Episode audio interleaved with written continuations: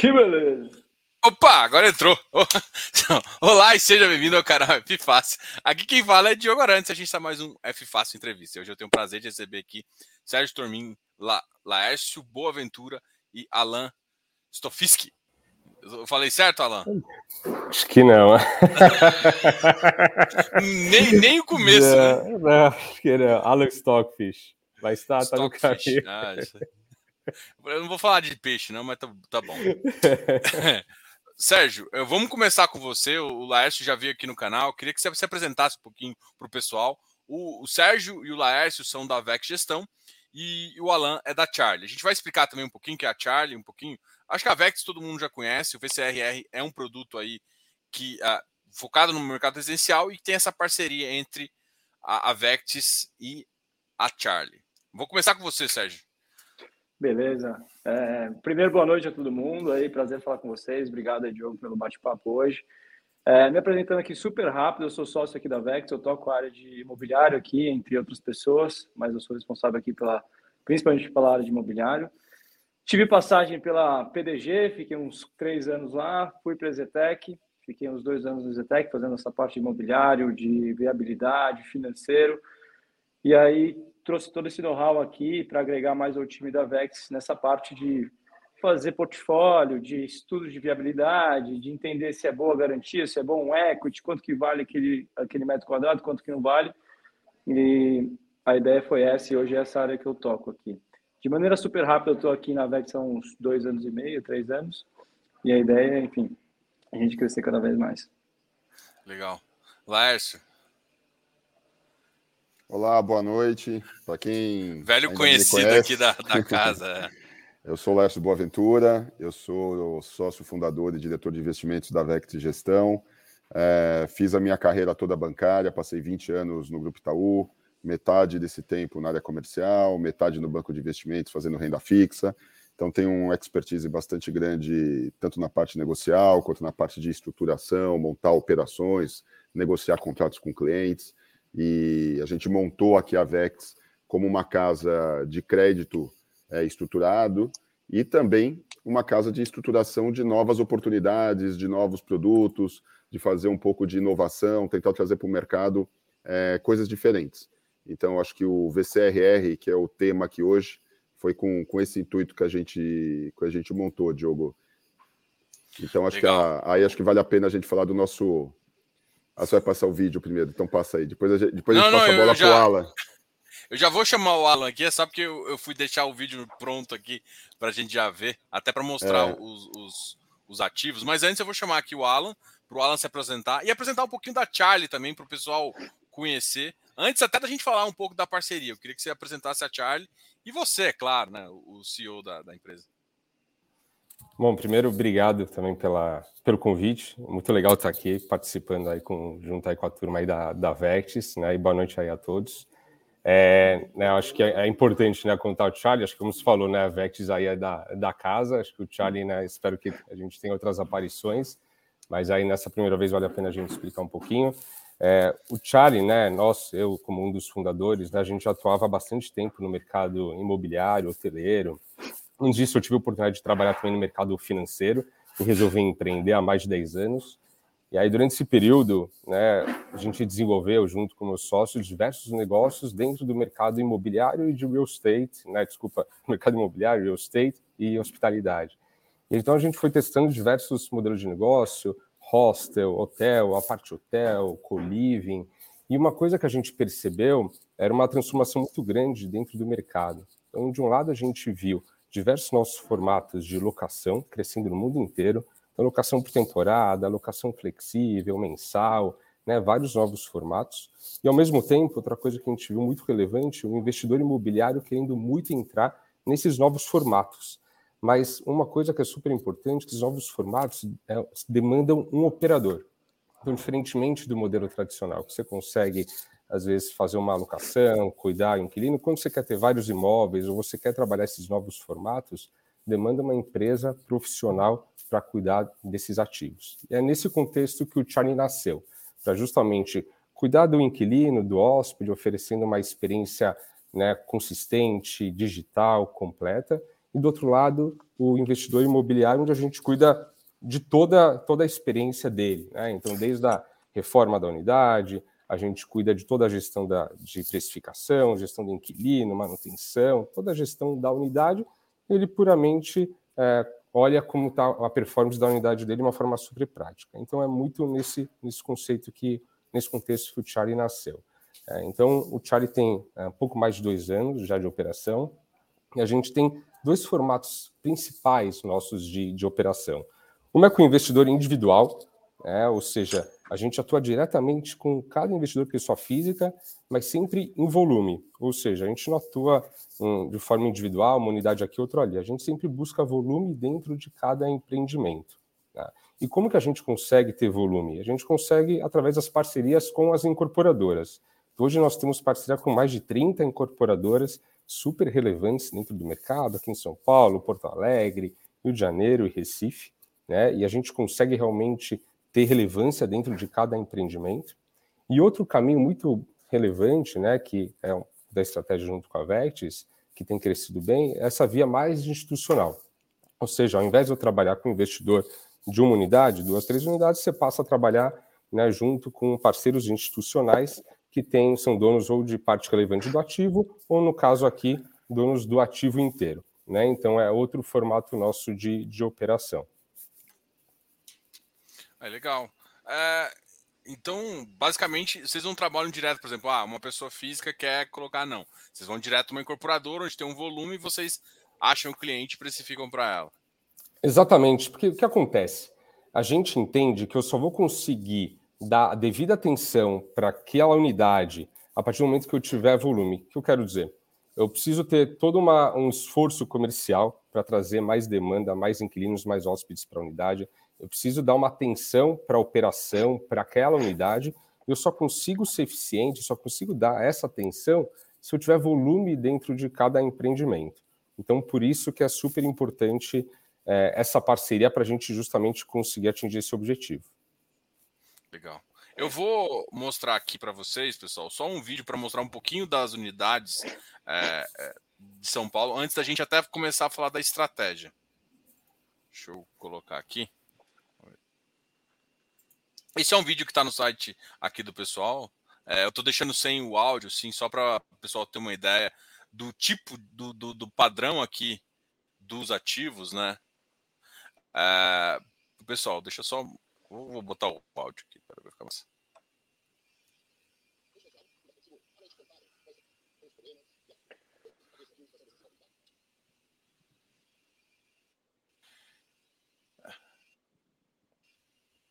E olha, se ah, quiser, eu posso ir comentando também. mercado. É, acho que pode ir comentando. Tá, deixa eu só aparecer agora. Ou se você quiser colocar o link também do vídeo depois, Serginho, aí as pessoas também depois podem. Não, ótimo, vamos colocar. Assim. Eu vou deixar aqui no chat aqui. Eu, eu, queria mais ver a parte. Eu vi, eu tava vendo o vídeo aqui. Aí, ah, você aí. Tava, tava vendo o, os ativos, eu achei interessante. Eu acho que, acho que agora vai começar a mostrar os ativos, né?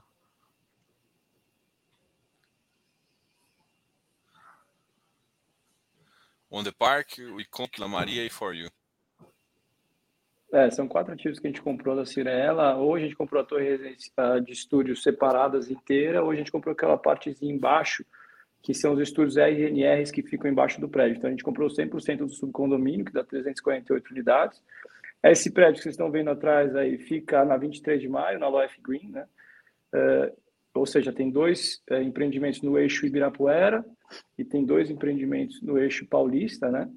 Então, os, de Ibirapuera é o Cirela on the Park e o Iconic, né? Que ficam ali na Life Green, como eu disse, no, do lado do Parque da, das Bicicletas, que é em Moema. E tem dois que ficam na Vila Mariana, que ficam na Carlos Petit e na, na Ascendino Reis, um bem pertinho do outro, que a gente, a gente quis comprar ali para justamente pegar o eixo daquele pessoal que trabalha na Paulista, que tem fácil acesso ali.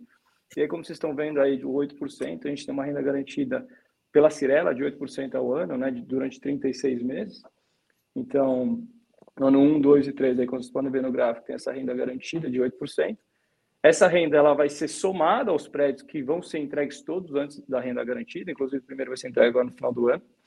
É, então, a gente pretende ter retornos no terceiro ano, que está tudo funcionando é, de acima de 11% líquido para o investidor.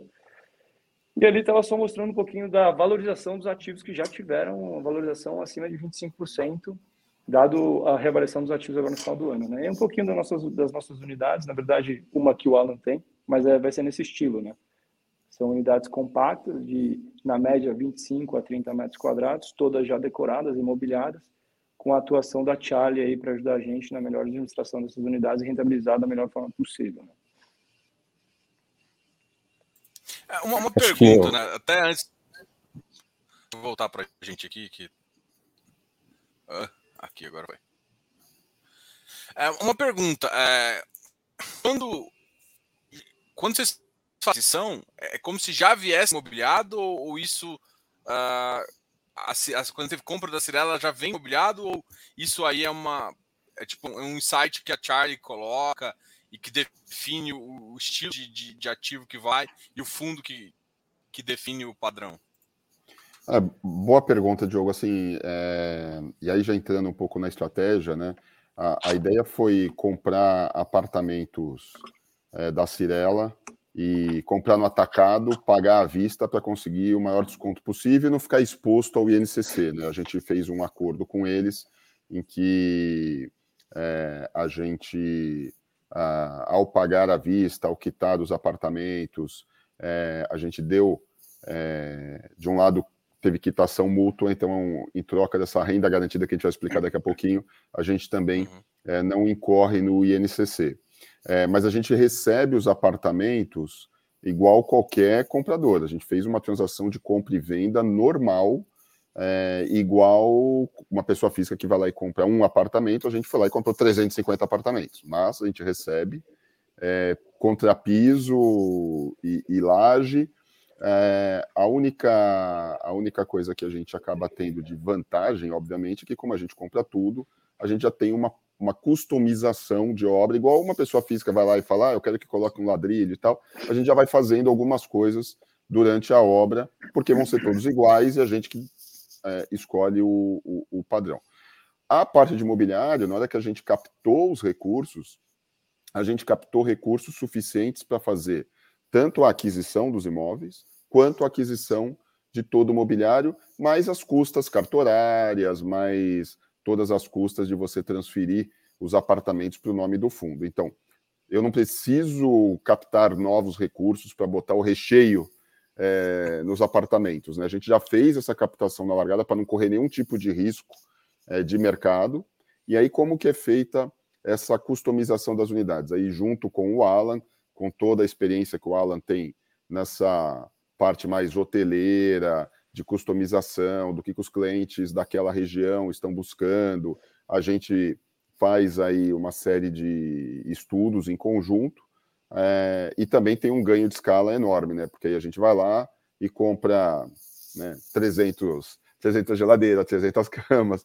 É, então o, o Alan é, consegue não só ajudar nessa formatação de como esse recheio vai ser, qual é a melhor decoração, qual é a decoração mais eficiente, inclusive para manutenção, para limpeza. Então, tudo isso é pensado né, para que a gente tenha, obviamente, um, um, menor custo de operação a posteriori. Então, o Alan faz todo esse estudo, a gente, em conjunto, aprova, vê quais são os melhores layouts, vê qual é a melhor decoração, e aí o fundo faz a aquisição de toda é, de todo esse, esse recheio, mas o dinheiro já está guardado aqui dentro de casa para evitar qualquer problema é, de mercado que eu não consiga captar esse excedente. Tá? É, acho não, que até só complementando. Ia... Desculpe, tempo. Só complementando só, o. Eu acho que, eu acho que o complemento seu responde a minha pergunta, que eu já vou fazer. Por exemplo, a gente viu os custos subir um pouquinho. Como é que. Aí aproveita e já completa com essa questão. Por exemplo, ah, vamos supor, eu acho que de, lá para cá, será que ainda está dentro, sei lá, deve fazer uma projeção de PCA, alguma coisa assim? Isso está dentro? É, tem uma, com certeza vocês não devem ter captado sem uma margem, né? Então, é, eu imagino disso. Mas subiu realmente os custos? Você consegue travar o preço com um, sei lá, com o pessoal muito atrás, porque se eu não me engano, esse pessoal de, de madeiras de, e algumas customizações, eles não deixam travar tanto antes. Né? Então, pro, ainda mais que foi 36 meses, né? Mais ou menos o, o período. Me fala um pouquinho disso e, e, aí faz o complemento, Sérgio. Claro, claro. É, a gente captou com uma gordura, com certeza a gente captou com uma gordura, é, mas todas as nossas projeções até o momento estão super dentro do que a gente esperou. Então, a gente está fazendo todas essas viabilidades agora de qual que vai ser o custo da, do quarto final, de por, por, por prédio, etc. E está bem dentro do que a gente imagina ser, né? A gente está fazendo os orçamentos finais, inclusive a gente já está estudando agora de fazer no Cirela for You, que vai ser entregue agora no final do ano, uma unidade padrão. Então a gente vai, já, eles vão entregar o prédio daqui a pouco. É, a gente vai fazer uma unidade padrão lá para ver se, pô, é isso que a gente quer, é isso que a gente gostou, etc e tal, e vamos replicar para todos. E aí, quando a gente faz essa unidade padrão, a gente já tem uma excelente noção do custo ali, de fato, naquele momento, e que está dentro do que a gente projetou lá atrás. Até porque todo esse dinheiro não é que ele ficou parado, ele está rendendo em operações, cara, é, é, em LCIs que, cara, que dão, que são isentos de IR, etc. Mas que estão que estão rendendo a CDI todo esse período. Então, não é que a gente deixou o dinheiro parado também, ele veio rendendo. E aí, toda essa conta aí está culminando para um, um valor que a gente esperava, entendeu? Legal. Uma coisa, desculpa, complementando também, é, né, já no, no, vídeo comentava, né, de as unidades serem totalmente imobiliadas, mas acho que é importante ressaltar que o, totalmente inclui desde os mínimos detalhes, né, que serão entregues. Então, desde o mobiliário básico da cama, os equipamentos como a geladeira, mas também com enxoval, com Nespresso.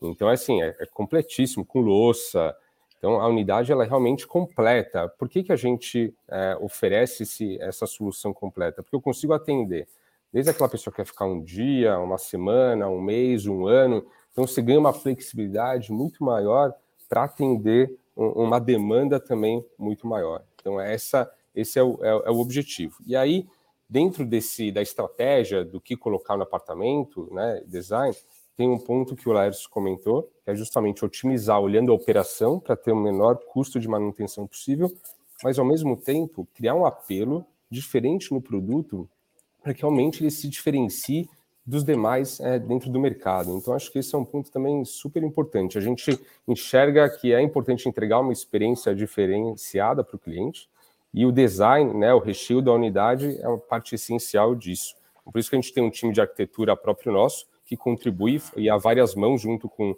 a Vex e a própria Cirela, formata esse, esse conceito. Legal. Aproveitar para você, você tem alguns números, uh, rough numbers, assim, desse mercado de, uh, de short, ou seja, qual que tá mais, qual que é a maior demanda, o período ideal é esse, é, cada produto tem uma atratividade maior para um período curto e para um período às vezes médio mais ou menos qual que é o volume, para talvez para a galera entender, qual que é o volume desse mercado, assim, que a gente, eu acho que isso é interessante trazer também, sabe? Qual que é o volume desse mercado para o pessoal falar assim? Porque na verdade aqui você está num residencial, é, mas com uma estratégia de hotelaria e de uma estrutura de administrativa que vocês fazem por trás, né? Não, é uma, uma ótima pergunta, Diogo. É, a gente tem um mercado endereçável é, muito amplo, porque se atua desde aquela pessoa que busca essa unidade como alternativa a um hotel, como até aquela pessoa que quer morar na unidade, vai querer ficar lá seis meses, um ano, dois anos. Então, um mercado extremamente grande. A gente já feito umas estimativas há um tempo atrás, que a gente falava no mercado olhando a hotelaria, olhando as locações, é, mercado tipo, próximo de 50 bilhões de reais anuais, assim, Brasil. Né? Então, assim, é um mercado muito grande, é, endereçável. Agora, para a gente entender como que vai ser essa distribuição, essa participação de cada modelo de locação, depende muito de produto a produto. Então, a gente tem unidades, às vezes, super compactas, né, de 20 metros quadrados, que elas vão ter um apelo muito para aquela pessoa que realmente quer ficar é, menos tempo. É. Agora, a gente tem unidades, por exemplo, no Iconic, que é um produto de altíssimo Exato. padrão, tem duplex lá, né, então eu gostaria de morar lá. Então, provavelmente a demanda vai ser muito grande para as locações mais longas. Hoje, um pouco aproximadamente 80% das locações são inferiores a 30 dias, tá? Que tem uma estadia média de 7 dias. É, o restante são locações é, mais longas que os 30 dias.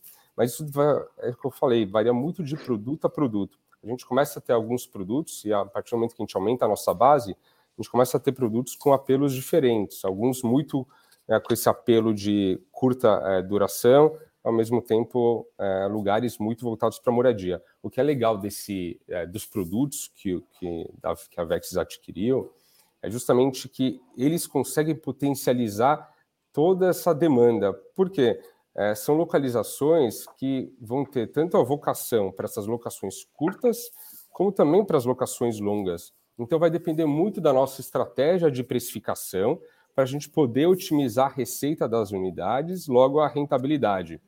Então, isso que é super importante. Foram escolhidos produtos que conseguem ter essa vocação não é, monodemanda, né? Então, você consegue realmente ter uma amplitude muito grande é, de clientes e a gente vai, no dia a dia, de acordo com a nossa precificação dinâmica, direcionar para esse ou aquele formato.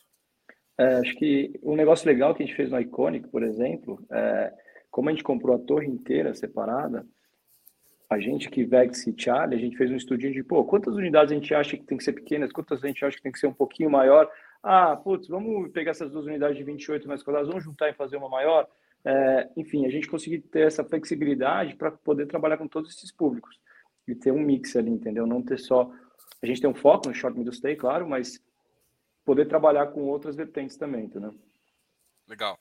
Como, como é essa estratégia qual que é mais ou menos os números do, por exemplo, o dividend yield esperado de um short stay e o dividend yield esperado de um middle stay ali de seis meses?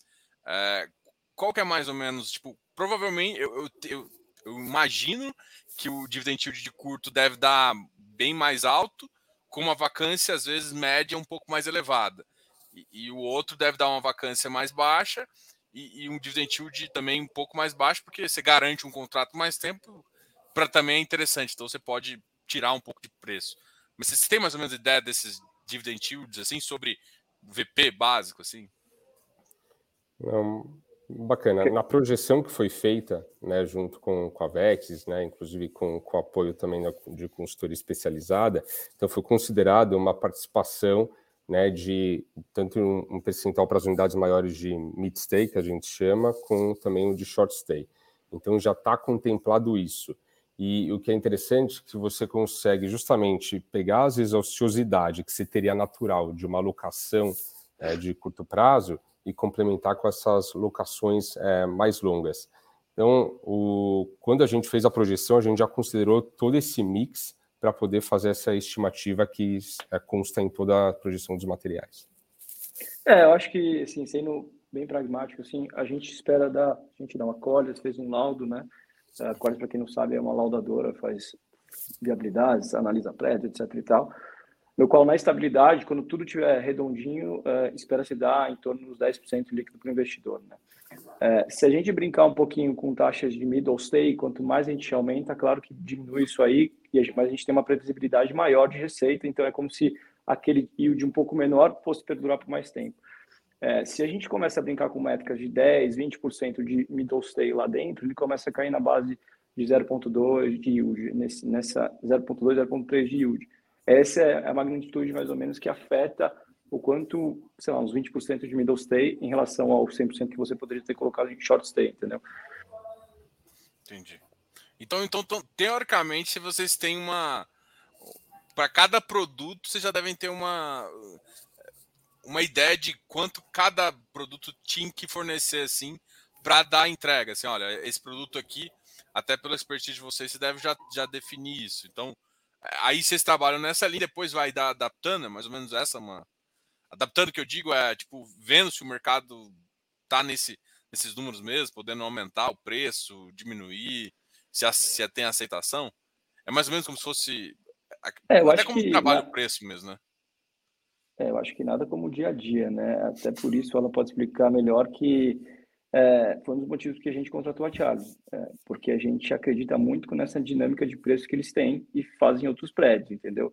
Então, para você ter ideia, é, muitos prédios da Charles têm mais de 90%, 85% de, de locação com preços super bons. É, e eles conseguem esses preços pelo dinamismo que eles têm no modelo deles de precificação dinâmica. Então, é, ele vai ver que tem um show na cidade ou naquela região, ele, ele aumenta o preço. Se ele vai ver que a quantidade de voos diminuiu, ele diminui o preço. Enfim, ele faz todo um dinamismo, mas o Alan, claro, pode explicar melhor, para a gente ter o melhor yield. Então, nada como o dia a dia e literalmente o dia a dia, porque o preço é dinâmico. Se você entrar amanhã, pode, pode não ser igual a ontem, entendeu? Enfim. Não, acho que é, é por aí, né, Serginho? O, existe é, o, o, alvo nosso, onde a gente né, mira, né, que é muito baseado aí nesse, nesses estudos que a Colliers fez, e a gente também, é, de alguma forma, fez é, também do nosso lado. Então, a gente é, acredita bastante nesses números e a gente vai trabalhar no dia a dia. Acho que isso, isso é interessante um pouco desse modelo de negócio. A, a flutuação da tarifa é muito intensa. Né? Então, realmente, existe um dinamismo. Por exemplo, eu não sei a tarifa de nenhuma unidade nossa. Eu faço a mínima ideia, porque flutua todo dia de todas as unidades, seja a tarifa mensal, a tarifa é, diária. Então, é, e é justamente podendo trabalhar um pouco como que está a demanda e, e, potencializar a receita em função disso. Então, é, é muito no, no dia a dia mas a, o, o, alvo acaba sendo muito a, a, direção muito em relação a essas projeções, né, do que a gente já estimou lá atrás. Legal. E assim, eu, eu quero agora, a gente acabou falando bastante do produto e tal. Deixa eu fazer um passo que assim eu acho que até o, o Laércio pode ajudar. Que é assim, qual que é a, a estratégia desse fundo para o investidor, né? Pensando agora mais, assim, a gente tá, a gente falou um pouquinho de como está funcionando ali. Agora, pensando para o investidor, qual que é o mindset do investidor que está entrando? Porque o que a gente acabou discutindo aqui é, bastante foi muito mais questão de acomodação, questões de hospitalidade, hoteleiras, do que de fato de imóvel, né? de residencial puramente fazendo. Mas você tem uma precificação de residencial também que, que, é, que é óbvia para o investidor. É, eu, eu, Deixa eu tentar ver se eu consigo colocar um slide aqui. Só um claro. segundo, peraí. É esse aqui. Quando você tiver, assim, se quiser, eu, eu, já está disponível para mim. Eu, eu, que eu vou mandar para. Isso. Apareceu aí, né? Apareceu. Então, vamos lá. É... Aqui eu acho que é o, é o conceito inicial de por que, que esse produto nasceu. Tá? A, a gente conversou bastante com a Cirela uh, em função de uma tese que a gente também já vinha acompanhando, que é a tese residencial. Nos Estados Unidos é a maior tese dos fundos imobiliários, é onde as pessoas físicas compram imóvel, digamos assim, né?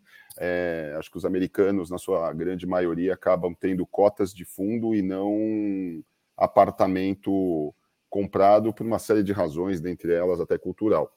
A, a gente é, olhar, olha para esse mercado e fala, pô, o Brasil deveria caminhar para alguma coisa nesse sentido, porque faz muito mais sentido para a pessoa física é, comprar cotas de um fundo do que comprar um apartamento e ter um, vai, um benefício semelhante.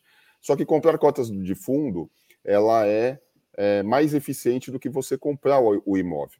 Então, a, a gente olhando para essa, essa tese, a gente, obviamente, é, desenhou um produto que é para o cara que gosta de comprar apartamento e pôr para alugar. Basicamente é isso, Diogo. Então, o que, que a gente imaginou? Bom, eu vou comprar os apartamentos, vou comprar no atacado, como eu vinha falando, né? Então, vou comprar 350 apartamentos de uma única vez. Então, isso me dá um desconto bastante relevante, quando na verdade a pessoa física entra no stand para escolher o apartamento e ela acaba usando, ah, paga preço de mercado, né? Paga ali a uhum. tabela, consegue algum descontinho ali, mas é a tabela que a incorporadora impõe. Durante a obra, você tem que pagar o INCC. Aqui, como o mercado de fundo imobiliário no Brasil ele não é um mercado tão desenvolvido a ponto de falar, ah, eu entendo o que é um desenvolvimento, eu consigo ficar sentado três anos esperando uma renda é, a gente vê que o investidor precisa de um, uma mensalidade que dê um, um mínimo de renda para ele desde o início do investimento. Então, o que, que a gente desenhou? A gente desenhou uma renda garantida que acabou sendo 8% ao ano é, por 36 meses travados. Por que 36 meses? Porque o último imóvel, por contrato, ele vai ser entregue no mês 30. E, por, e pela legislação, a incorporadora tem como prerrogativa atrasar seis meses sem multa.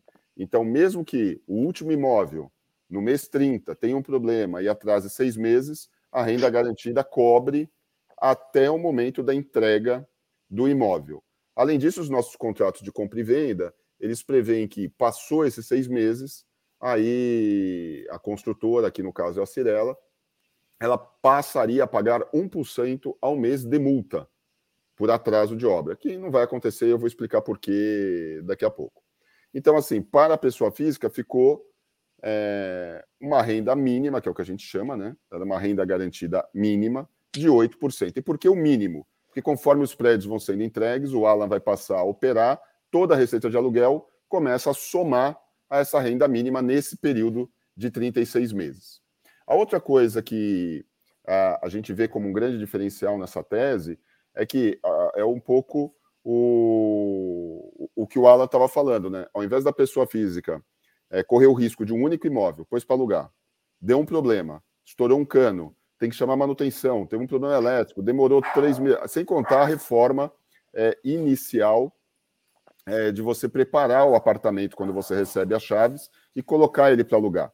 Como a gente está comprando prédio inteiro, diversas unidades, a gente vai conseguir, como eu estava dizendo antes, fazer uma parte dessa customização enquanto o prédio ainda está é, andando. Né? Então você consegue acelerar algumas coisas, principalmente aquele, aquela parte é, de obra que você consegue fazer antes até mesmo é, do, do Habite. Né?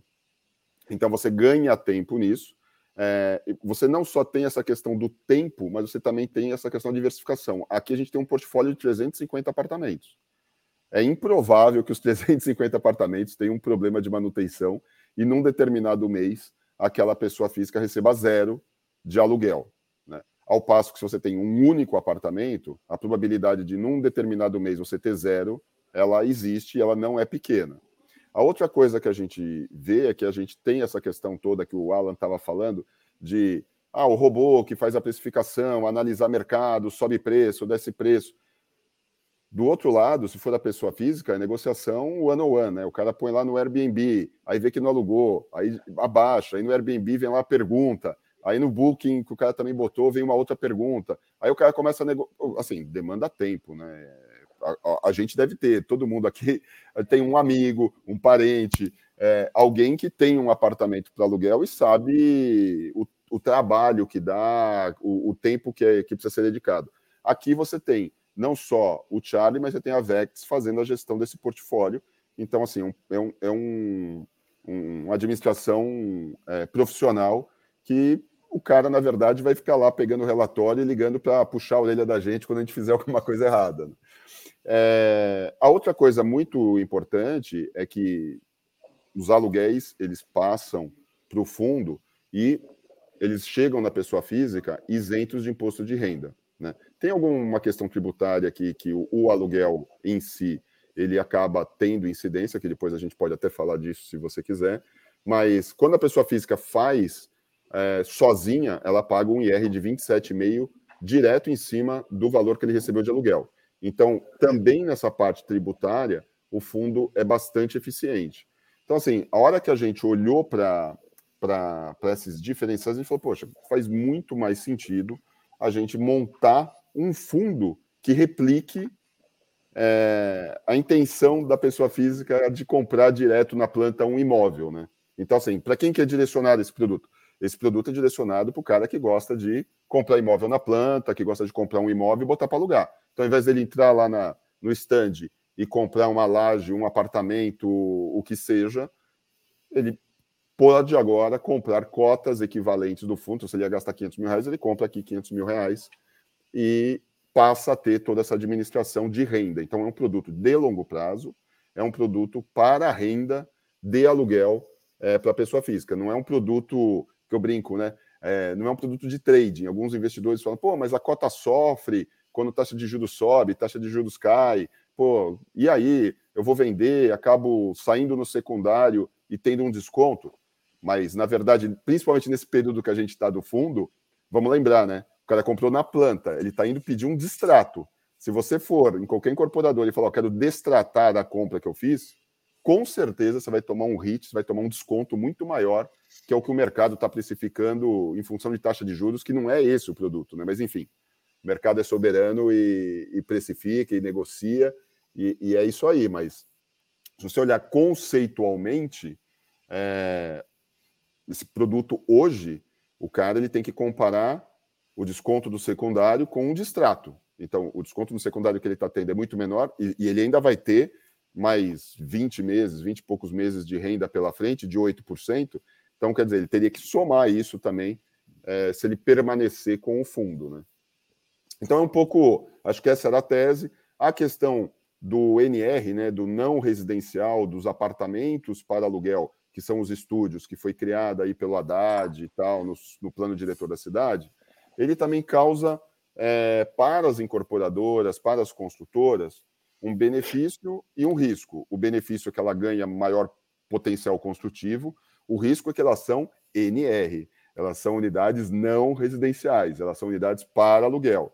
Então, existe, principalmente nas incorporadoras maiores, uma preocupação de vender isso de maneira pulverizada no mercado, e amanhã é, é improvável, né? Eu, eu, acredito, mas você ter lá uma fiscalização dizendo, pô, mas isso aqui é tudo morador. Essas unidades não são residenciação de aluguel. Por que, que tem só morador final aqui e não está sendo feito é, para aluguel? Né? E aí ter alguma coisa que recaia sobre elas. Então, a gente também vê como um, um produto que também dá essa proteção para o lado do incorporador, que ao, ao vender para um fundo, o fundo vai estar administrando aluguéis e não vendendo no varejo para é, residentes finais, tá? Legal. Não sei se eu esqueci eu... alguma coisa aqui da tese, Serginho, mas acho que. Não, foi bom. Eu, eu acho que, que foi super bem. Acho que a ideia geral é, cara, você tem um tio, uma tia, uma avó, avó, você que gosta de alugar, é, comprar imóveis para alugar, basicamente o que a gente tentou fazer aqui, acho que a gente foi bem sucedido, é fazer de uma maneira mais eficiente, principalmente pela isenção de IR para pessoa é, física, né? Então, a gente não quis reinventar a roda, a gente só quis aprimorar um negócio que o brasileiro já está acostumado a fazer. E é o maior mercado, que o Leonardo falou, dos Estados Unidos. A gente é uma sementinha hoje, vamos crescer muito, com certeza, e estamos animados com esse, com esse mercado. Mas a ideia aqui foi essa: não reinventar a roda e só aprimorar.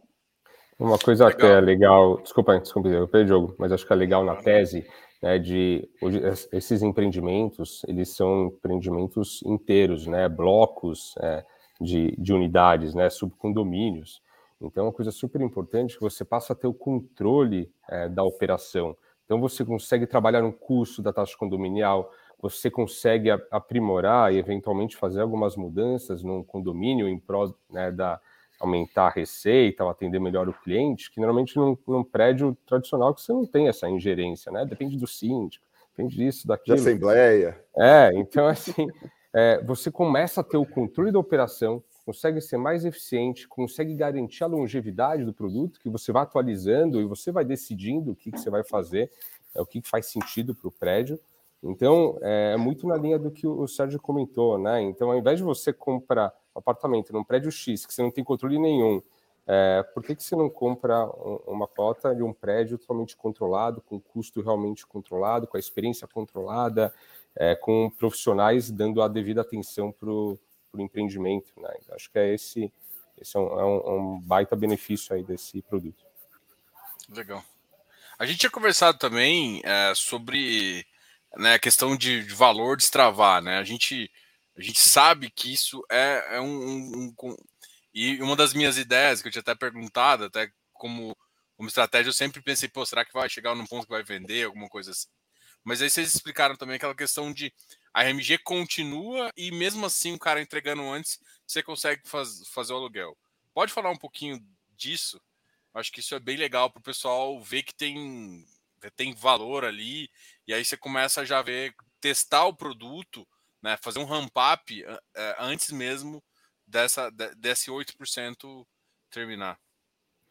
É, é, eu, assim, o que a gente vai conseguir fazer, e aí tem muito a ver com os prazos de entrega, né? Como a gente quitou os apartamentos, deu caixa para a Cirela, os custos de construção começaram a subir, a Cirela antecipou compra de aço, cimento, e ela começou a acelerar a, as obras, principalmente dos imóveis que estavam é, com prazo de entrega mais para o final. E por que isso também? Né? Eles venderam a, as unidades residenciais é, bastante, bastante rapidamente. Então, entrou caixa não só da gente, mas entrou caixa do residencial e eles aceler, estão acelerando obra.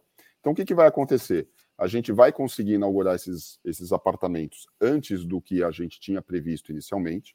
A gente vai conseguir também, é, como a gente vai entrar no estágio final de obra para fazer algumas instalações, por exemplo, ar-condicionado. A gente já vai deixar todos os apartamentos com tubulação, com conexão, tudo pronto. É só chegar lá e colocar o split e colocar é, o aparelho. Então, é, a gente vai ganhar muito tempo nessa, na, no mobiliário de colocar o recheio. Então, a gente vai conseguir inaugurar esses prédios é, mais rapidamente. Com isso, o que, que a gente vai oferecer para os investidores? A gente vai oferecer, nesse período de 8%, uma renda adicional que vai somar nos 8%. Então, a gente até espera que o terceiro ano desse produto é, tenha uma rentabilidade, principalmente os últimos seis meses, tem uma rentabilidade até superior do que aquela que vai ser quando não tiver mais a renda mínima, né? Porque aí o 8% cai e sobra o aluguel. Mas vai sobrar o aluguel, na nossa expectativa, já rodando com pelo menos seis meses o último prédio, né? Então, quer dizer, você já fez todo o ramp-up, você já testou é, produto, preço, você já, já, já testou, inclusive, serviços, né? E o que são os serviços? Nessa nossa modelagem, se as pessoas estiverem aqui nos ouvindo e tiverem curiosidade de pegar prospecto, pegar essa estudo de viabilidade, elas vão ver que foi computado zero de serviços adicionais. O que, que são os serviços adicionais? Então você vem aqui para São Paulo e fala, pô, vou ficar ali no Ibirapuera, vou ficar ali no On The Park, que é atrás do Parque das Bicicletas, pô, um empreendimento super bacana, de altíssimo luxo. Quero um pack de seis Heinekens na geladeira. O Alan vai poder, já quando você entrar no apartamento, o pack vai estar lá. Isso tem um custo, né? E vai gerar uma, uma receita líquida aí para o negócio. Essa receita não está computada na, nessas taxas de aluguel. No, no top floor do Iconic, que é um prédio inteiro, tem uma área ali destinada para você fazer até um bar. A gente está aí decidindo, discutindo como que vai ser, porque tem uma piscina, tem uma vista enorme lá da cidade, do Parque do Ibirapuera. Então, como que a gente vai usar esse espaço? Esse espaço vai ser alugado. Isso vai entrar como uma receita acessória à receita de aluguel residencial. Também não está nessa conta. Então, a gente espera surpreender positivamente esse yield de aluguel para o investidor. Até porque toda a remuneração da Charlie, isso é importante falar, ela tem uma taxa fixa, mas o grosso, né, que a gente conseguiu negociar com o Alan, é, vai ser pago em cima de um variável que depende do yield final que o investidor vai estar recebendo no fundo. Então, quanto mais eu estiver pagando para o investidor de dividend yield, mais o Alan vai receber também. Então, o Alan está totalmente alinhado a maximizar essa receita é, não deixar não só o imóvel vazio, mas também maximizar o valor desse aluguel, o valor desse serviço, colocar no, no sistema dele mais chamarizes aí, né, de serviços, é, para que as pessoas consumam é, mais serviços enquanto estejam nessa, é, nessa estadia, que essa estadia seja mais prazerosa, o cara consome mais, gasta mais, e com isso o yield do investidor melhora e o Alan, obviamente, vai receber é, também um, uma remuneração melhor. Então, acho que com isso a gente é, consegue surpreender positivamente o cliente em cima desse dividend yield aí no futuro. Agora, a gente não tem nenhuma proibição e nenhuma obrigação de vender nenhuma unidade ou de fazer qualquer desinvestimento. Se surgir uma oportunidade, é, a gente está aberto a escutar. Por exemplo, o On Park, como eu falei, e, e a gente vem trabalhando é, toda a parte de decoração e como que vai ser ele vai ser muito semelhante a um hotel boutique, porque ele fica realmente. Não, pra você ter uma ideia, tem arquiteto internacional que está fazendo toda a parte de design, tanto externa quanto interna do prédio. É, é, um, é um empreendimento realmente muito bacana. Então, assim, vai ser um hotel boutique com a marca Charlie. Ó, alguém chegou lá, um, um, um investidor Diogo, Diogo é, hoteleiro. O Diogo chega é. lá e fala, cara, quero comprar para mim esse negócio, né? Eu que vou ficar e vou botar lá é, Hotel Diogo é, São Paulo. Cara, é, aquela coisa, né? Tudo tem preço, né? se for interessante para a gente, para o investidor, se a gente tiver uma oportunidade de reinvestir esse capital, se a gente tiver uma oportunidade, por exemplo, de transformar 20, 30 unidades em 100 e aumentar a receita futura do fundo, a gente está disposto a, a olhar, analisar e fazer. Mas acho que o importante, o recado importante é a gente montou esse produto para ser um, um, produto de renda e não de ganho de capital. Então é um produto que se a gente consegue maximizar a renda, quer é trocando empreendimentos ali ou é, maximizando serviços, é o que a gente vai fazer, tá, Diogo? Tá. vou fazer uma pergunta bem complicada, é bem xarope, que é pandemia. Vamos supor que o que aconteceu na pandemia aconteça novamente no futuro. Essa pergunta é legal. É, como é que como é que fica em termos de custo e em termos de dividend yield? Vamos supor que acabou o, o você dá, não tem mais receita mínima garantida, já tem. Prova, assim, os tão middle, os contratos middle assim provavelmente não deve mudar, mas o short stay é bem afetado. E aí você tem um, um custo, né? Mesmo que seja baixo o que vocês estão fazendo, tem um custo ali. Como é que fica mais ou menos esse, equilíbrio se acontecer. Eu tô falando porque simplesmente para fazer perguntas difíceis. É, o Alan é... tem uma experiência bastante boa. Eu vou passar a palavra aqui para o Sérgio para ele combinar com o Alan aí a, a, resposta. A gente até durante a. É, pergunta difícil, eles falam, eles respondem. É né? isso. De. Bom, é assim, a gente vai ficando eu... velho, tem que ter alguém mais novo para ajude, isso, né? né? Mas a gente no Roadshow enfrentou muito essa, essa discussão, porque a gente fez o Roadshow desse produto, o IPO do produto foi durante a pandemia. Então você imagina o público aqui em São Paulo, principalmente, que tinha na cabeça é, por, algum, por alguns meses que, olha, a cidade vai ficar fantasma, a gente vai morar no campo e todo mundo vai ser feliz.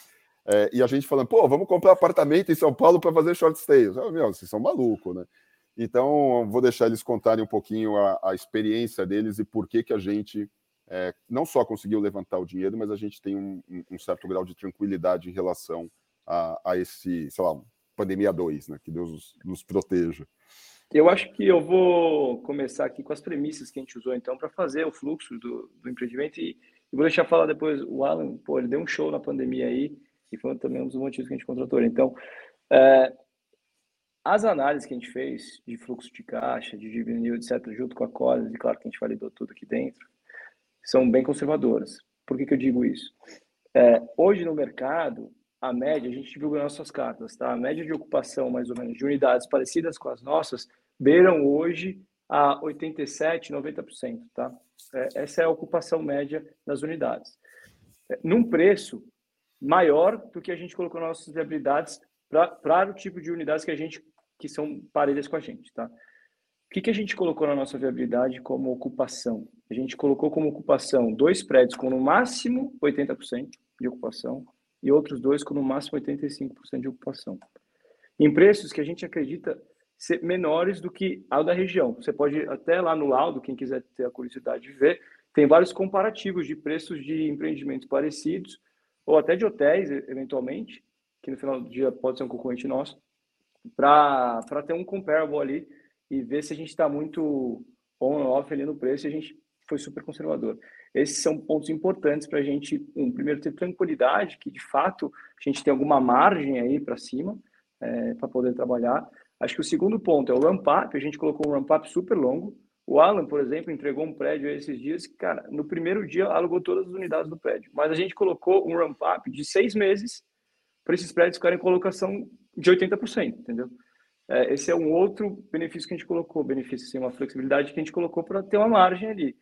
E a terceira, eu acho que também é o que o Léo já comentou, que são os serviços. A gente não colocou nada de serviços, que acho que é, é, é um ponto fundamental aqui. Por quê? Como o Alan está muito atrelado ao Wild, ele não vai colocar lá café da manhã, como o Flats, por exemplo, fazem. Colocar café da manhã todo dia ali no, em todos os apartamentos. Não vai precisar ter uma recepcionista 24 horas. 24 horas, bilíngue. Exato, não precisa ter essas coisas, por exemplo, que alguns hotéis têm, que flats têm, e que acaba onerando muito o investidor final. é, em termos de dividendos. E, e, a remuneração dele também é, foi um dos motivos também que a gente contratou, que a remuneração dele é super atrelada ao resultado. Não é atrelada, ah, vou pegar aqui, ó, 30% da sua, sua, receita bruta e, ó, um abraço para você, eu vou meter um monte de custo e o investidor, cara, recebe o yield pequenininho. Não. A gente falou, cara, tem, tá, tá super alinhado com a gente. Então, esses foram pontos que a gente fez, cara, que a gente ficou bem confortável na tese mesmo e que, que deu conforto. Cara, qualquer banco aí que tenha para frente, a gente consegue suportar. Agora, acho que é, tudo isso corroborou com os resultados que o Alan teve durante a pandemia. Que acho é, que ele pode contar um legal, pouco melhor. É, acho legal o Alan contar um pouquinho como é que foi esse resultado dele na pandemia. É que a gente, não, no nosso roadshow e até no nosso material de marketing, tinha até uns gráficos mostrando é, o impacto e a reversão rápida que ele conseguiu. Então, acho que vale a pena ele contar um pouquinho. É, não, ótimo. Acho que tem, tem consolidando um pouco alguns pontos né, que vocês já falaram. Acho que, primeiro, a base é estrutura de custo baixíssima. Acho que essa é a premissa do nosso negócio. Então, igual, o Sérgio falou, né, de nada de ficar em, em, botando, né, jogando custo dentro da operação. Então, extremamente enxuto, ou seja, em qualquer cenário você consegue bancar isso. É, segundo, tem as premissas né, relativamente conservadoras né, do que foi estruturado. E um ponto super importante é que a gente trabalha muito forte os dados, né? Então, existe todo esse acompanhamento nosso do dia a dia e poder capturar a tendência do que vai acontecer lá na frente. Então, o grande desafio nosso como negócio não é olhar a ocupação amanhã, tá alta e ficar ajustando. Não, eu tenho que olhar lá na frente. Todo dia a gente olha lá na frente. E a gente tem uma série de informações históricas nossas por região, informações do mercado, um monte de coisa que a gente junta, que a gente consegue entender o que está acontecendo lá na frente e antecipar todos os eventuais ajustes e ações que a gente tem que fazer. Então, o que acabou acontecendo assim, na, na, pandemia que a gente passou, que foi um, um, um momento aí que super crítico. Então, a gente conseguiu passar super bem na pandemia, por quê? A gente conseguiu perceber antes dos demais que o, o problema ia ser muito relevante, que já começava a ter uma, uma incidência acima do esperado de cancelamento, começava a curva um pouco baixar, rapidamente a gente conseguiu migrar as locações para locações de mais médio e longo prazo. Ou seja, a gente conseguiu praticamente manter uma ocupação super alta em unidades, né, mais de 80%, enquanto você olhava hotéis, 5% de ocupação. A gente manteve ocupações altíssimas, mesmo durante a pandemia, o investidor ganhando dinheiro. Né? Então, é, é impressionante. Então, a gente já passou por isso, deu incrivelmente certo, então a gente está super bem preparado. Então é, é, muito dessa estratégia nossa, trabalhar dados muito fortes e antever o que vai acontecer e tomar ações para minimizar o impacto. Legal. Alan, mais uma pergunta aqui. É, assim, o pessoal está falando na linha de serviço não foi computado. Hoje em dia, numa, num, ativo, num ativo próximo ali, quanto, quanto que é mais ou menos o percentual dessas, dessas linhas de serviço, assim, da receita? Assim, ah, hoje eu consigo agregar 5%, 10%, até para o pessoal também entender o nível de, de valor que esses serviços podem agregar na receita de um, do fundo. O que, que, existe de diferente nesses empreendimentos em relação a outras unidades, muitas do que a gente opera? Eu falo justamente de você ter o produto único, você tem as áreas comuns que você consegue é, explorar comercialmente, né? Então, acho que todas essas áreas é, a gente não tem em muitas outras unidades do que a gente já opera. Né? Então, realmente, a gente vai conseguir ver o que a gente vai explorar de receita incremental muito é, depois que o empreendimento aí estiver, estiver pronto. Mas na nossa estimativa do que a gente já tem é, operando com serviços mais básicos dentro da unidade, costuma ser em torno de 10%. Né? Mas isso, normalmente, essas, é, essa receita hoje, para esse modelo tradicional, é, com o investidor é uma receita é, que eventualmente do Charlie. Né? Então, toda a receita, toda a despesa, etc., custo, receita de limpeza, despesa de limpeza, isso tudo é, é nosso, tanto se tiver lucro, se tiver prejuízo. No, na modelagem com a Vectis é diferente, então você passa o, ao empreendimento poder explorar e poder ter a receita, diferentemente das outras unidades nossas. Claro. Legal. É, uma pergunta aqui do, Vinícius Balbinu. Achei interessante a proposta do fundo. Gostaria de entender como planejam crescer uh, o fundo ao longo dos anos, após a entrega das quatro primeiras unidades. É, a nossa ideia, até é, no nosso regulamento, a gente, quando fez, é, obviamente, a gente pegou pela frente essa subida de taxa de juros muito acentuada e muito rápida, né? Mas quando a gente desenhou o produto, a gente fez um MOU com a Cirela, em que a gente tinha não só esses 200 milhões de reais que a gente comprou de imóveis, mas a gente poderia chegar até 500.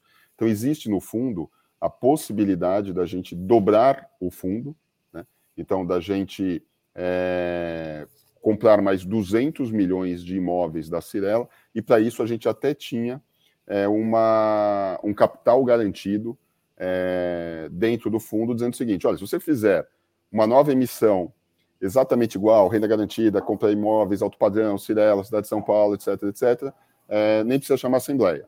Então a gente esperava conseguir fazer um follow-on desse produto é, no curto prazo e poder adquirir esses imóveis adicionais. Então a gente estava com o eixo, a gente está com o eixo Paulista, eixo Ibirapuera, a gente ia olhar eixo Jardins, é, Jardins Perdizes ali, né, aquela outra ponta aqui, e a gente também estava olhando o eixo Brooklyn Itaim. É, Itaim. O, a gente não conseguiu completar esses outros quatro empreendimentos porque o mercado simplesmente fechou e começou essa discussão de taxa muito baixa. Ah, paga 8%, é muito baixo, é muito ruim o produto tal. Então a gente vai ter que esperar o produto andar, né? É, mostrar toda essa rentabilidade, o que, que, é possível fazer nessas unidades, e aí sim começar é, um processo de compras de imóveis uh, adicionais. Obviamente, a gente vai ter que é, comunicar muito bem o mercado, é, explicar muito bem para o investidor dali para frente o, o, quanto de sacrifício. Então, vamos ter que chamar uma assembleia e falar: olha, a gente está comprando mais esse outro prédio aqui, está na planta. Você vai sacrificar X centavos por dois anos, mas depois isso vai virar mais 50 centavos no futuro. Vocês aprovam a gente fazer essa emissão adicional justamente para poder comprar é, e fazer essa, essa tese crescer? Então, vai ser desta forma que a gente vai conseguir crescer no futuro. Né? Então, acho que o jeito natural de fazer esse crescimento vai ser através de follow-ons, mas sempre na assembleia de convocação para o próximo follow-on mostrar é, o custo dessa aquisição, né? porque se eu comprar apartamento pronto, eu não consigo ter esse desconto, eu não consigo ter esse yield a gente vai ter que comprar na planta ou comprar algum, algum ativo mais estressado e fazer uma, uma reforma. Então, isso também pode ser feito. É, e aí, depois, a gente consegue é, fazer isso crescer e fazer é, a tese evoluir. Tá? Então, é desse jeito.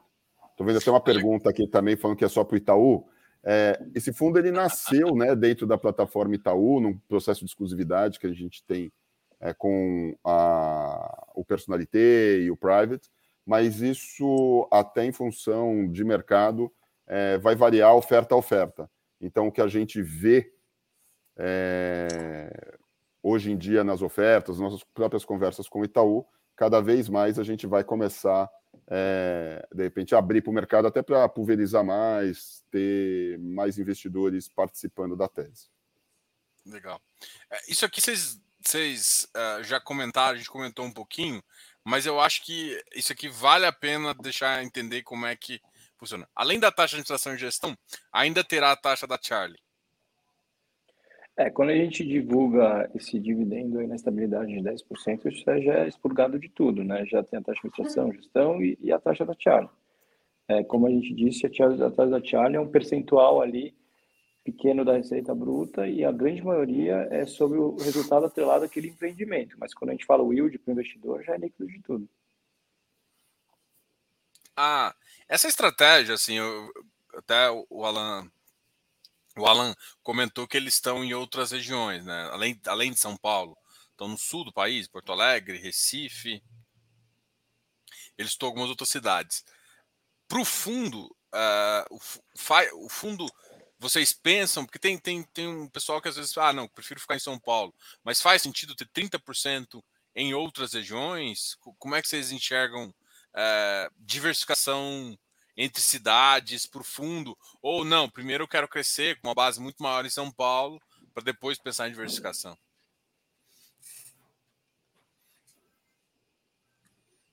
A gente pensa assim em, em diversificar em outras regiões, mas é, grandes cidades, grandes capitais. Acho que São Paulo ainda tem um fluxo muito maior, como a gente comentou aqui, né? Não só de turismo, mas tem um fluxo muito maior é, de business, até de saúde. Na pandemia ficou muito claro isso. Você viu muita gente vindo para São Paulo para se tratar. Então você tem aí é, saúde, educação, negócios, turismo. Então é, é, a gente entende que algumas regiões, principalmente da cidade de São Paulo, ela é menos exposta a, a essa, né, esse, essa volatilidade é, de, é, de mercado que causa, pô, diminui viagem de negócio. Aí você tem um negócio, você tem uma cidade que ela gira em torno só de negócio, só de exposição, por exemplo, você vai acabar ficando com muito menos potencial de clientes. Então, a gente quer explorar primeiro essas mais regiões na cidade de São Paulo, que a gente acredita que ainda tem muitos empreendimentos, não só bons empreendimentos, mas a gente também acredita que a gente consegue, ao diversificar o portfólio na cidade de São Paulo, ficar ainda melhor é, e diminuir essa probabilidade de vacância, mas está no, tá, tá no escopo, sim, a gente olhar outras cidades, tá, Diogo? É que assim, a gente acha que o fundo ainda é tão pequenininho e ainda tem tanta oportunidade em São Paulo, e é muito mais fácil você controlar custo é, com a Charlie operando nas proximidades do que a gente ir para lugares em que vai ter que ter equipe exclusiva, aí você começa a agregar custo, né? Acho que eu vi uma pergunta aqui, se você me permite, o, claro. o Diogo, é, que eu acho importante. O cara perguntou aqui. É, boa noite. Esse valor de 8% de renda garantida é calculado patrimônio. Na verdade, todos esses cálculos que a gente está falando, todos os números que a gente está mostrando é sobre cota 100. Então, o 8% é sobre cota 100, os 10, 11% que a gente mostra é cota 100. Então, para ter uma ideia, hoje a patrimonial já vale muito mais do que 100 e o secundário está valendo muito menos do que 100. Mas todos esses números, esses yields, a gente fala sempre em cima da cota 100, que foi a cota de emissão, tá? Legal. Então, é exatamente essa ideia que eu queria mostrar até para a gente encerrar aqui. É esse, esse gráfico aqui que eu achei, achei legal, assim, isso, isso é uma das coisas que me chamou bem a atenção para o produto de vocês. Que é justamente assim, esse aqui foi o preço de aquisição, né? Não sei se o pessoal está enxergando em casa, deixa eu tentar aumentar aqui. O preço de aquisição está aqui, tá o preço da cota atual e o preço já hoje o mercado ser negociado. Esse é o preço de mercado que as unidades de dezembro. Esse é o de valor. dezembro. Esse, é o de, Esse dezembro. é o de dezembro. É porque é... a gente sempre faz os laudos é, no fechamento do, do ano, né? Então, assim, dezembro. E, mas aí, é uma... dezembro 21. Aí uma pergunta: isso aqui era o que a Cirela estava vendendo, de fato, estava tendo trocas nesse valor, ou é mais uma avaliação com base Bom ponto, em fluxo? Tem... Bom ponto. Esse, esses valores são muito próximos do que a Cirela uh, vendeu se não superiores, tá? E, e, todos os empreendimentos da Cirela, desses, desses empreendimentos aí, aquelas unidades maiores, residenciais, para cliente final morar, estão sempre sendo vendidas. Todas. Ah, então, assim, assim... Foi, foi, foi, foi muito analisada a tabela de vendas na época, as últimas vendas da Cirela, como é que saiu, qual foi o preço de metro quadrado. É, eles pegam, para fazer essa análise, eles pegam as últimas vendas da Cirela, eles pegam vendas da região, pegam tabela de vendas de alguma unidade, e no caso algumas nem tinham mais tabela de vendas, já tinham vendido o prédio todo, e aí fazem um comparable ali e, e chegam nesse preço. E quando a gente fala, normalmente quando a gente traz o dividend yield, né, de, de um ativo desse, é normalmente o preço tá, tá atrelado também ao. O que eu quero perguntar é o seguinte. Aí, aí eu acho que pro Alan, é, quando, quando o mercado valoriza a unidade, é, o preço da, do short stay consegue acompanhar? Porque o que, que eu estou querendo perguntar na verdade? É porque assim, o meu VP sobe porque naturalmente São Paulo, é, igual a gente consegue ver, esses ativos valorizam, tem mercado, tem investidores. Então isso é natural que esse VP, mas para quem quer renda, né? É, essa, é, esse, esse valor tem que ser destravado para renda. E ele só é destravado se por algum motivo eu conseguir captar mais nessa, nessa nesse aluguel de curto período ou de médio período. Isso é, é passado, assim, se tem o caso onde, por exemplo, a gente viu que em 2021, acho que 2020, quando veio a pandemia, o número de prédios, o pessoal voltou a comprar mais, e aí teve um boom de, de várias coisas. É claro que o custo explodiu, mas o preço metro quadrado também. Né? Então, consegue ter essa, essa, essa vinculação entre um e outro? Ou nem tanto para o short é, o, o, vínculo, o vínculo ele não é extremamente direto, mas o ponto é o seguinte: é, a valorização muito é, desses ativos está muito relacionado à, à escassez né, de, de, terrenos né, nessas regiões nobres, né? Então, naturalmente, a pessoa que quer ficar nessa, ela vai, vai ter limitação de opção e ela vai pagar a mais também pela alocação para ficar nesses lugares. Então, é esperado que a, acabe refletindo né, em relação a isso por conta da, da oferta e demanda. O que a gente percebe é que existe o short stay, né? existe a, alocação mais tradicional. Né? A alocação mais tradicional, que você falou, é o, realmente vai estar tá mais atrelada, acho que a valorização do imóvel. Quando você fala do short stay, em muitas situações, a valorização ela é até superior. É, é, é, impressionante, porque existia uma demanda reprimida tão grande naquela região que a oferta não atendia, que o aumento de, de diária foi superior ao que a gente viu da valorização do ativo. Né? E é um pouco do que a gente espera né, nessas localidades. Né? São produtos muito bem localizados, que você realmente, é, com apelos únicos, que você não vai ter tanta concorrência direta, e aí você vai acabar trazendo uma demanda e valorizando provavelmente a diária muito mais do que é, uma locação tradicional. Tá? Isso a gente vê em várias unidades nossas, performando e, e, e valorizando muito mais. E e é impressionante como, nesse, nesse momento ainda pós-pandemia, o mercado está extremamente aquecido. É, é, é, impressionante como o resultado já estava bom, né, mesmo do, durante o pior cenário, agora deu uma, uma incrementada nos valores muito superiores do que a gente tem visto em valorização do imóvel. Tá? Então está realmente extremamente aquecido. Legal. Pessoal, queria agradecer. A gente está aqui. Eu falei que a gente ia fazer uma hora. Eu tenho até mais algumas perguntas aqui, mas vamos encerrar aqui. Vamos deixar para o pessoal para a próxima, para a gente sempre trazer aqui vocês. É, quando começar a fazer. Eu acho que faz muito sentido a gente até dezembro vocês vão ter uma entrega unidade. Depois de uns dois, três meses já vai ter alguns dados reais. Eu, pô, eu queria trazer vocês aqui para a gente conversar de um ramp up, de como é que como é que tá assim. Ia ser bem legal mesmo, até para para o pessoal entender, né? Como é que está funcionando isso, como é que, são os números disso, ia ser bem legal. Pessoal, eu vou deixar as últimas palavras e quero agradecer demais a, o tempo de vocês e, a, e aqui conversar aqui comigo no canal. Não, legal. Obrigado aí pela oportunidade. Obrigado a todo mundo que acabou assistindo a, a live aqui. Acho que a, a gente está, obviamente, sempre à disposição aí, Diogo. E a gente vai ter uma entrega já do primeiro empreendimento ainda esse ano. Então, acho que a hora que a gente tiver com esse empreendimento sendo inaugurado, começando a operar, a gente te avisa, a gente volta aqui, a gente vai muito provavelmente ter o vídeo do empreendimento, vai poder mostrar. Então, acho que vai ser bem legal para você mostrar para o teu público aqui também é, o que está acontecendo na tese. Então, de novo, é, muito obrigado aí pela oportunidade. Valeu. Não, agradeço também, obrigado. Muito legal expor um pouquinho mais da, da nossa história. É, espero também estar em outras oportunidades aí com você aí, Diogo. Obrigadão. Valeu, Alan. É, do meu lado também, obrigado. Estamos super é, abertos aí. Eu queria deixar o convite para todo mundo que estiver assistindo a gente, ou que estiver assistir, para entrar também nas nossas redes sociais, que a gente está com...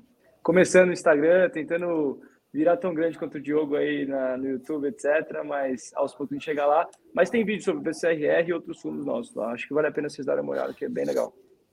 Eu deixei na, no link aqui do, do nossa descrição o Boa. canal de vocês e também no link lá no, no, Instagram, tá? De vocês, do Charlie também. Se o pessoal quiser conhecer lá, dá uma checada lá no Instagram do pessoal. Pessoal, obrigado a todos aí e até uma próxima. Valeu, Laércio, Sérgio. Valeu, obrigado. Um abraço, obrigado, pessoal. Tchau, tchau. Não esquece de dar o like e vambora. Tchau, tchau.